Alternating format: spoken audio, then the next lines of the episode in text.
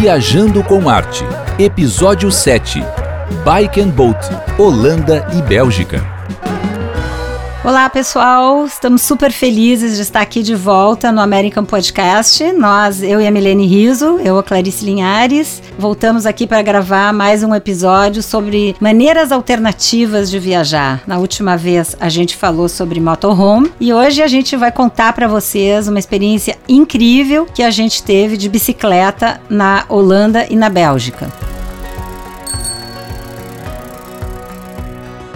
A Holanda e a Bélgica já são bem conhecidas por essas viagens de bicicleta, passeios de bicicleta, tudo relacionado à bicicleta. E a gente então agregou a ideia de fazer uma viagem de barco pelos canais, pelos rios internos nesses dois países e aonde as bicicletas iam navegando conosco e em cada cidadezinha a gente fazia alças de bicicleta passeando então, explorando pequenos lugares aí nesses países. E dentro, né, do conceito do viajando com arte, é claro que a gente tentou agregar alguma coisa de conteúdo. Nosso ponto de início foi Amsterdã, onde a gente passou três dias visitando várias coisas, não só museus, mas claro que museus, porque afinal de contas 2019 marca 350 anos da morte de um dos maiores artistas holandeses, que é o Rembrandt. E então o Rijksmuseum estava com uma mega exposição sobre ele. Então a gente fez essa visita ao Rijks, a gente visitou Van Gogh, obviamente, né? Que o Museu do Van Gogh é incrível. Eu acho que quem vai a Amsterdã tem quase uma obrigação de visitar esse museu, porque na verdade o Van Gogh, como ele vendeu apenas uma obra enquanto ele estava vivo, né? Porque o Theo, que era Marchand, irmão dele, que vendia os quadros, ele vendeu só essa obra. Então é uma particularidade do Van Gogh dele ter muito da obra dele concentrada. E quem foi a curadora de toda a obra do Van Gogh, na verdade, foi a Jo, que era a esposa do Theo, porque você sabe, né? O Van Gogh morreu e seis meses depois o irmão dele morreu. Eles tinham uma relação quase simbiótica. Então, a Jo, a esposa do Theo, que reuniu tudo isso e a partir então desse acervo do Theo e da Jo que se formou então esse museu, que é o museu mais importante do mundo em termos de Van Gogh.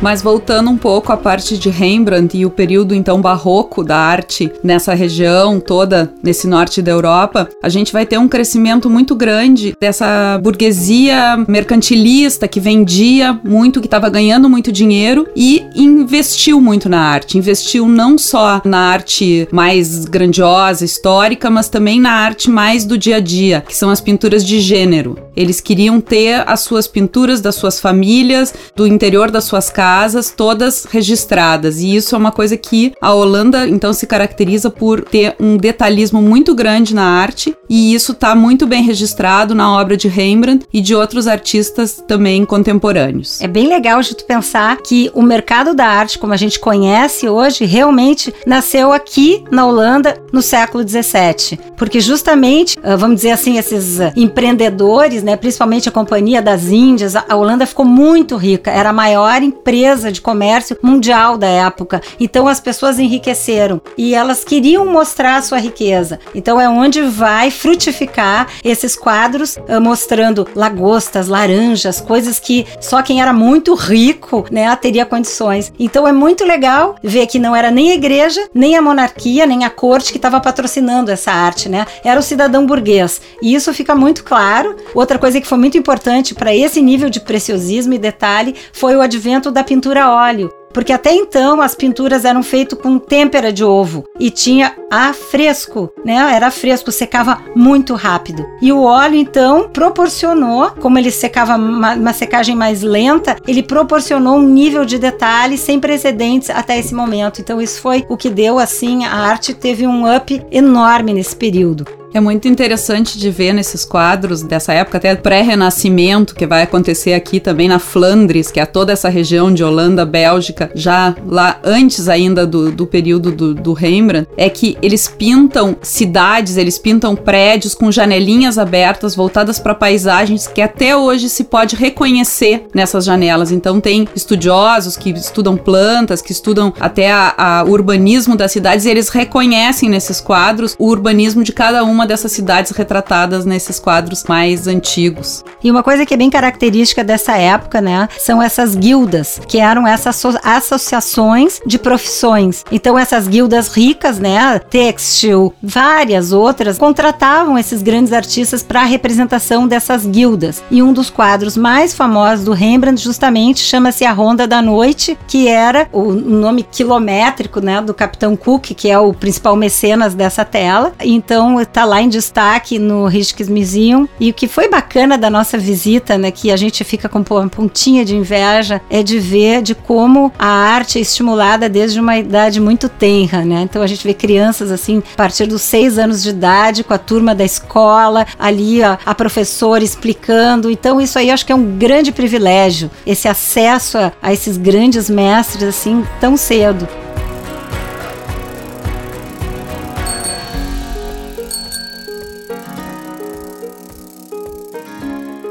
Uma característica muito bacana da Holanda e que proporciona então que as viagens de bicicleta sejam muito prazerosas é a questão de que o país é muito plano. Um terço das terras da Holanda foram retiradas do mar. Então a gente vai ter um país todo uh, roubado do mar através de diques e essas terras então se tornam muito agradáveis da gente andar de bicicleta e poder então fazer uma viagem bem tranquila nesse sentido. E a própria Amsterdã, né, que ela é toda coberta de canais, né? Então as essa, essas é, casas das guildas, as casas dos, dos ricos comerciantes, elas são todas na beira de canais que são divididos por importância dentro da cidade. Não, e Amsterdã também é meio perigoso. Eu vou dizer assim, quem não tem um know-how bem bom de andar de bicicleta tem que ter muito cuidado. Porque eu acho que também as pessoas que vivem lá não têm mais tanta paciência assim com aquele turista que daí tá com a bicicleta no meio da ciclovia e ele quer ver um negócio, ele para no meio para fotografar, tá morto.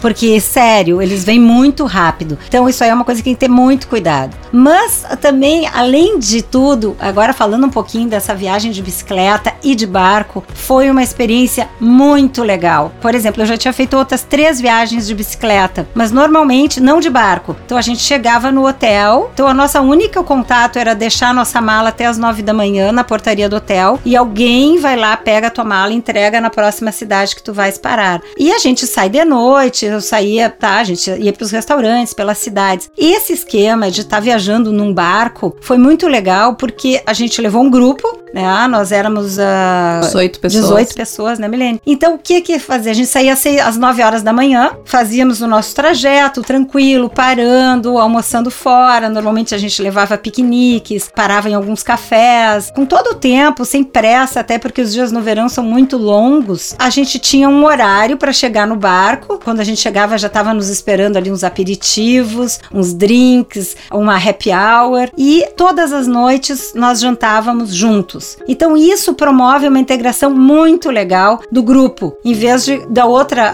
uh, maneira, né, todo mundo se espalharia pela cidade. Uma coisa que é importante frisar é que no esquema do Bike and Boat, a gente faz todo o trajeto com um guia. Então, assim, nós éramos um grupo com um guia e que fazia então todo o trajeto, às vezes cruzando de balsa, às vezes andando na beira de canais, às vezes cruzando por pequenas cidades, mas sempre guiados com alguém na frente que ia nos levando pelo caminho certo. Então também não tinha nenhum estresse de ter que ficar cuidando de GPS ou de mapa, era tudo pré-organizado. As bicicletas eles fornecem, né? A gente, porque normalmente o esquema que o Viajando com Arte faz, a gente faz através de uma operadora, aí as pessoas já fornecem os pesos, medida, tudo. E também se a pessoa quer uma e-bike, que é uma coisa que está crescendo muito, são as bicicletas elétricas, ou se a pessoa quer uma bicicleta normal. A, a bicicleta elétrica, ela tem uma vantagem no sentido que se tu tá afim de fazer aquele exercício, tu pode simplesmente desligar ela ou botar ela no mais econômico. Então é, é quase como se tu estivesse pedalando numa bicicleta normal. Porém, ela é um pouco mais pesada que uma bicicleta normal. Então tudo isso tem que ser levado em consideração. Caso tenha uma subida ou uma ventania contra, que lá pode acontecer, porque lá é uma, uma região de muitos ventos, os moinhos de vento trazem já esse, essa ideia, né? Então, no caso de uma ventania contra, fica no mínimo três vezes mais pesado. Então, a, a e-bike ajuda muito nessa situação. A nossa experiência foi muito incrível, porque a gente ficou uma semana pedalando, uma média de uns 50, 60 quilômetros por dia, o que pode parecer muitíssimo para quem está ouvindo aí, mas eu vou dizer para vocês de verdade não é. Principalmente quando o terreno é plano. Então é muito tranquilo. Mas o fato da gente ver tantas coisas legais, tantas coisas interessantes, claro que quem monta esses roteiros já sabe os lugares, os patrimônios da Unesco, a gente passou por vários moinhos de ventos muito antigos, por campos de flores, por cidades medievais, Dordrecht, Utrecht, a gente passou por muitos, Ghent, a gente passou por vários lugares muito incríveis tudo dá para fazer de barco no sentido assim que o barco vai indo pelos canais e pelos rios e a gente faz então essas alças na viagem, né? E, e aí a gente nessas alças é que a gente tem a experiência de então poder visitar esses moinhos, visitar essas cidades medievais e encontrava o barco lá uns 60 quilômetros adiante no rio que estava nos esperando e normalmente a gente dormia, o que é uma preocupação de muitas pessoas que enjoam e tal, a gente dormia ancorado. O máximo que a gente andava era quando acordava de manhã, andava um pouquinho até o próximo partida da, da bicicleta. O barco sempre dormia paradinho, num, a maioria das vezes em pequenos portos assim, e a, andava durante o dia.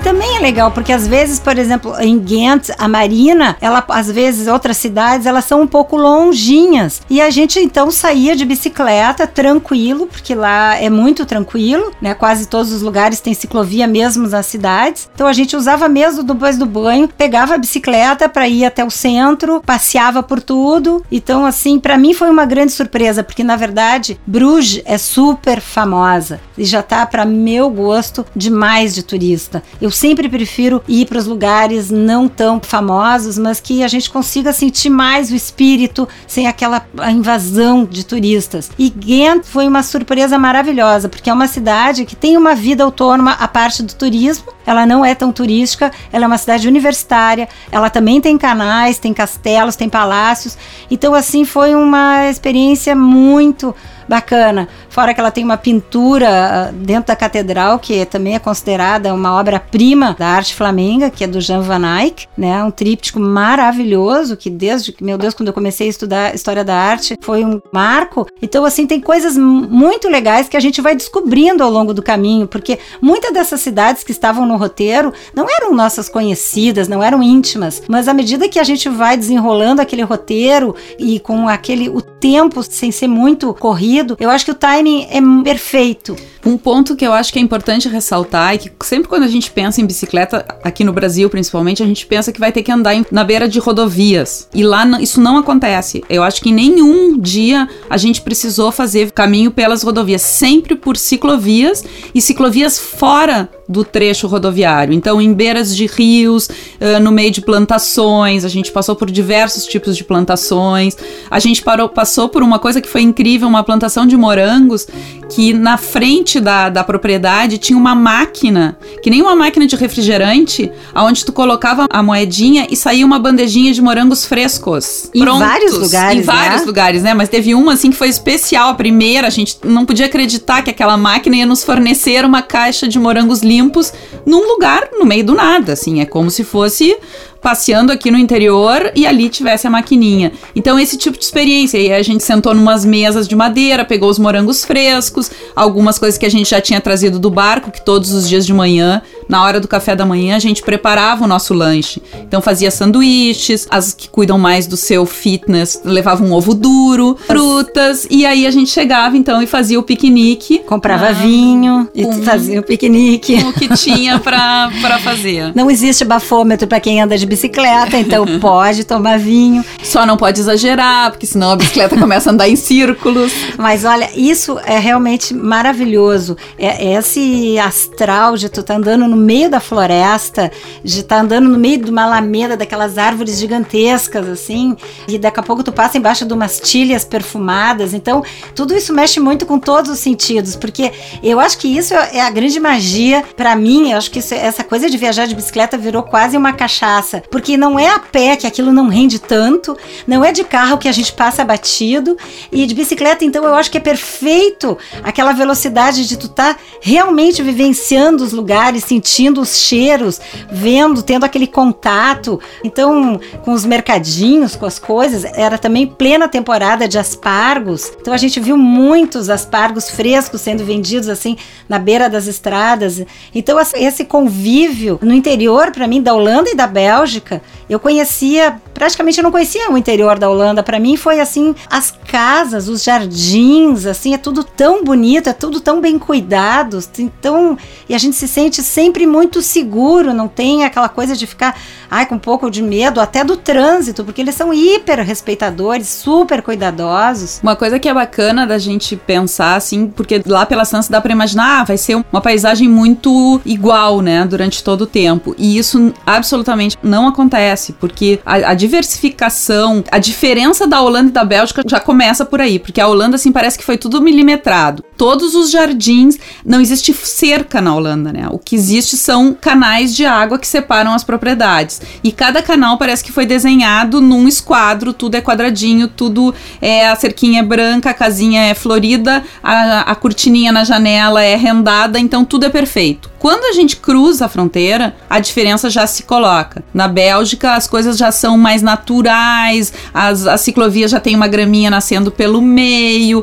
as florestas já são bem mais, assim, nativas mesmo. Mais, mais selvagens, é, assim, né? Então, Mas a Bélgica tem uma beleza, tem uma... Olha, quase que, não sei não. até se eu não sou mais assim, sabe? É mais solto, é mais... Foi Tudo foi uma surpresa, fora que a Bélgica faz os melhores chocolates do mundo. E quando a gente chega na naqueles lugares. Porque tu imagina, a gente tá sempre pensando, ai, não dá para comer tanto, não dá para beber tanto. E aí, quando tu tá pedalando 60 quilômetros por dia. A gente engorda. A, a gente engorda, porque a gente come a gente, muito mais porque se acha no direito. A gente libera. Euzinha mesmo engordei. A gente libera geral para comer chocolate. Nossa, e é aquele chocolate derrete na boca, é, se come muito bem. Como os belgas comendo muita batata frita, né? Porque esse é o prato nacional belga. Mexilhão aqueles com batata mules, frita. né? Mexilhão com batata frita e muito chocolate. Então, a coisa, a coisa pega. É, e até vou dar uma dica, porque a gente foi num restaurante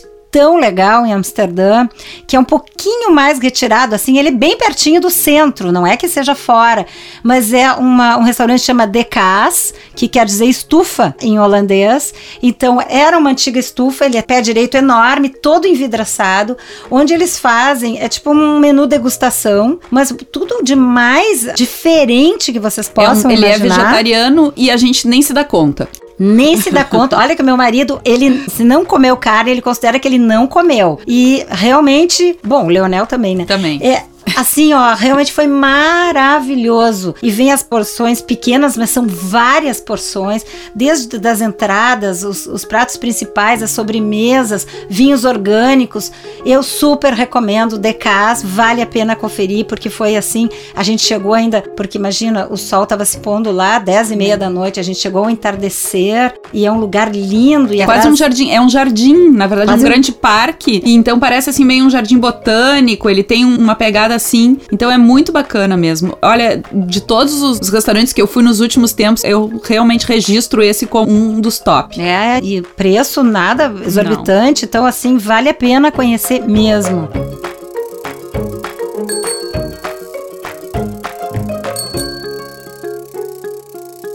Recapitulando a cronologia, a gente fez então três noites em Amsterdã na chegada, sete noites de barco entre Holanda e Bélgica, chegamos em Bruges, a última noite já foi ancorado em Bruges e fizemos uma última noite fora do barco em Bruxelas. Então, assim, dentro da ideia de como é que foi, né? Nós ficamos as primeiras duas noites de barco na Holanda e depois a gente já fez, já passou para Bélgica, passando pela Antuérpia, por Ghent e por Bruges, na parte da, da, da Bélgica. Bélgica. Agora, outra surpresa que para mim foi é, muito boa foi a cidade de Antuérpia que eu só quando eu estudei sobre o Rubens que eu tinha mesmo lido sobre Antuérpia, sobre os, uh, os diamantes, né? Porque na verdade Antuérpia é o maior centro de lapidação de diamantes do mundo. De Beers, todas aquelas grandes companhias têm sede na Antuérpia, mas a parte disso é uma cidade que eu diria adormecida, porque ela não tem grande atrativos, turismo. Né? Uh, não, ela até tem atrativos, é. mas não tem aquela massa de turistas. A estação central da Antuérpia é das coisas mais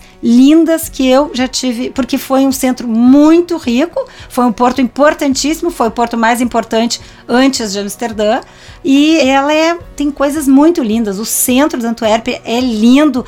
A gente vê aquele passado glorioso, tem restaurantes bacanas.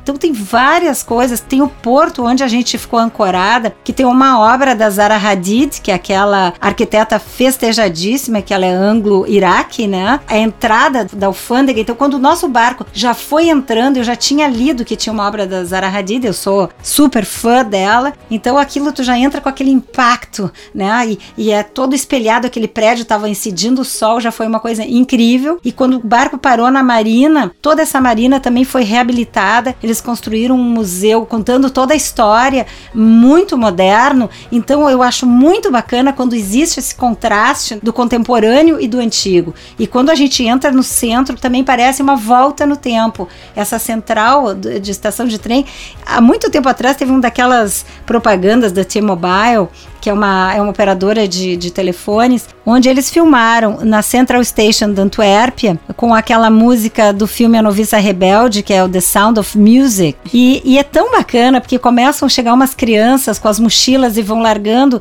e daqui a pouco tu vê toda a estação central cantando e, e filma as pessoas surpresas. É uma coisa realmente que toda vez que eu vejo eu me emociono, porque é, é um lugar que realmente serve para um palco, para uma filmagem, porque é belíssima. E a cidade também é característica porque tem uma grande comunidade de judeus ortodoxos que vivem né, em função dessa questão da, da, lapidação de diamantes. Então a gente vê a comunidade vivendo ali, é muito próxima até da estação central, a comunidade é essa.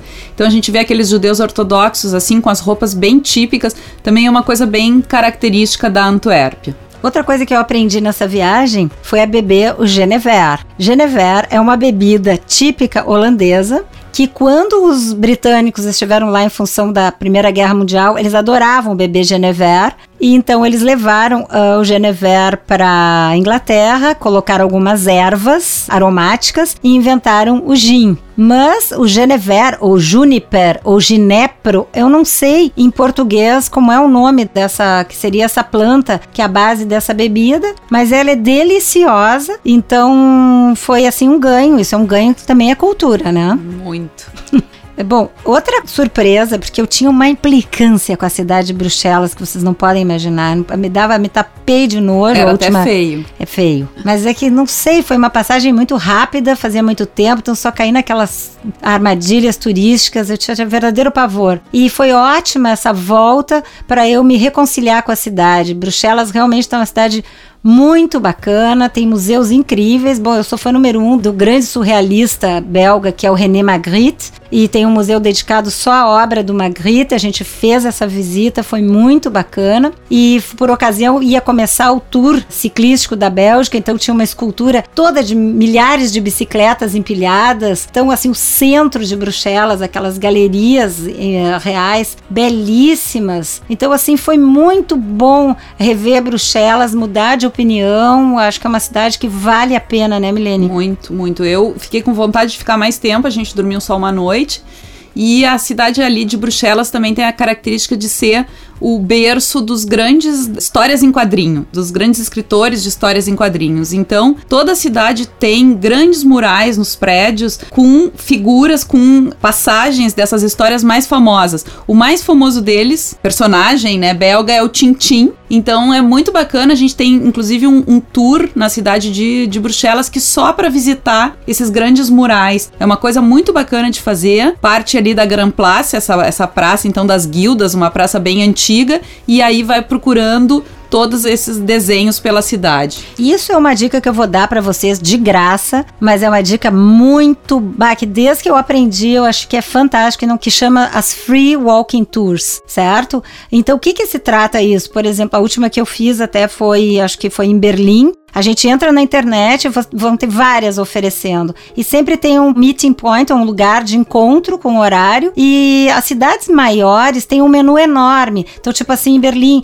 ah, vamos ver só coisas da Alemanha nazista. Ou vamos ver grandes pontos principais. Enfim, é um menu variadíssimo. E assim, o que, que são? Estudantes de história, normalmente as mais legais, as, as mais sérias, elas pedem que a gente se inscreva um dia antes Então a gente comparece ali em Berlim, era na frente da catedral. E aí é um grupinho de 20 pessoas e assim é muito bom. Então a gente faz uma caminhada onde ele vai contando todas as histórias e no final cada um contribui com aquilo que acha justo. E assim tem em todos os lugares. A gente fez uma também em Cracóvia, na Polônia, que foi olha, dos melhores guias assim que eu já tive. E ainda, vocês sabem que a Cracóvia também teve a maior população judaica antes da Segunda Guerra Mundial. A Polônia tinha mais de 3 milhões e 500 judeus vivendo na Polônia. Cracóvia tinha uma população enorme. Então fizemos todo o tour pela cidade e acabou dentro da fábrica do Schindler. Então assim, foi realmente todas as grandes cidades têm, procurem, porque é uma coisa que realmente vale muito a pena.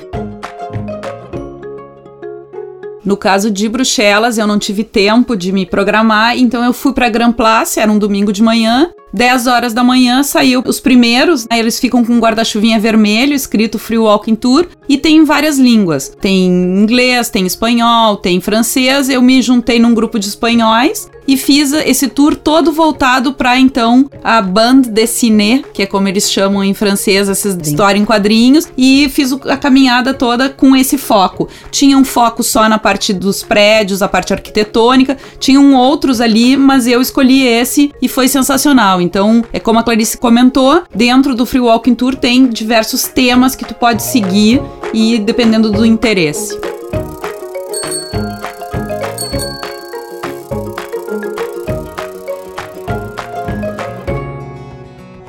Vamos falar um pouquinho sobre o tempo, né? Porque, na verdade, a Holanda, ela é, fica bem no norte da, da Europa, Holanda e Bélgica, e a temperatura, então, costuma ser um pouco mais fria. A gente foi no mês de junho, mas pegamos ainda uma temperatura bem amena, para não dizer Teve dias que foi bastante frio, a gente sempre andava que nem cebola, né? Com várias camisetas, uma por cima da outra, um moletom e uma capa de chuva para garantir, porque lá também é bastante úmido. Então, assim, para pegar mais calor, quem gosta de. É melhor ir já de julho a agosto. Que realmente, uh, eu acho que junho é um mês ideal, eu acho, para bicicleta. Independente de onde. Eu acho que, assim. Porque algumas ocasiões é bom até pegar um pouco de calor, parar para tomar um banho de rio isso aí é muito possível. Então eu acho que agora até a nossa próxima aventura Bike and Boat, a gente vai fazer um roteiro que eu tô com muita expectativa, porque eu acho que vai ser incrível.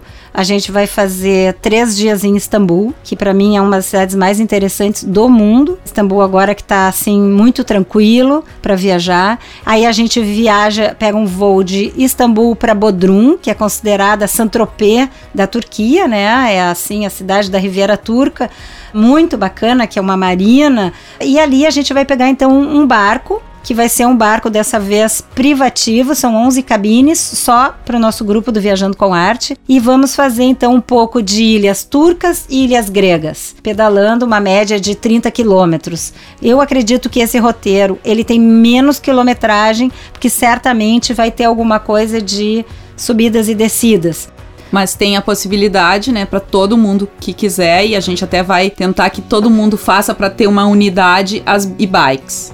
Mas eu acho que esse roteiro promete muito. Primeiro porque, imagina, a gente já navegou naquele mar Mediterrâneo ali no mar Egeu e a cor da água, as praias, os lugares, assim, são realmente incríveis. A culinária grega, a culinária turca, então eu acho que vai ser assim uma viagem que vai contemplar tudo que é tipo de, de expectativa, de desejos, de sol, de praia, mergulho, pedalada. Então assim, eu acredito que a rotina vai ser acordar cedinho, daquela boa pedalada, para depois ficar mais curtindo o barco, curtindo o sol, praia. Então eu acho que vai ser incrível. E fora que antes toda essa experiência em Istambul, a riqueza então do, do Império Bizantino, do Império Turco-Otomano e hoje, né, a gente tem essa Turquia também com tantas nuances de vários tipos de períodos que já passou, então a gente vai poder falar um pouquinho de tudo isso. Acho que vai ser realmente um roteiro muito completo.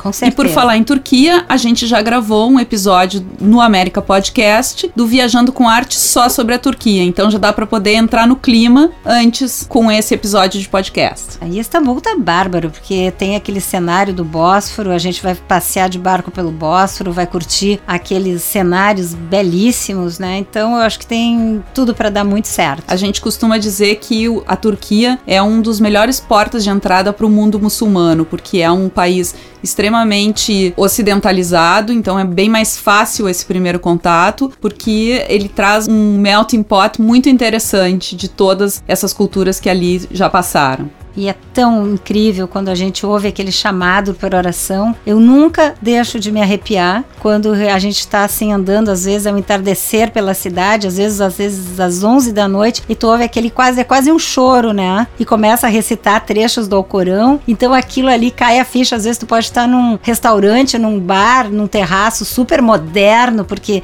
Istambul tem muito esse contraste, e aí daqui a pouco tu te dá conta onde tu estás, né? E isso é, é muito legal. Na esquina do mundo, né? Porque do outro lado do Bósforo já começa a Ásia. Então é uma cidade única. Bom, eu acho que se deixar aqui a gente começa a viajar pela Europa e vai acabar lá no Vietnã. Então eu acho que vamos terminando. É sempre um prazer enorme ficar aqui falando do que a gente ama e viajar de bicicleta. Bote na sua lista porque o dia que você começar, você nunca mais vai querer parar. E a gente falou então aqui da nossa experiência na Holanda e na Bélgica, que foi incrível, do nosso próximo projeto que vai ser Turquia. E a gente então tá em todas as plataformas, no arroba Viajando com Arte, no América Podcast e em todas as plataformas digitais. Valeu, pessoal. Bye bye.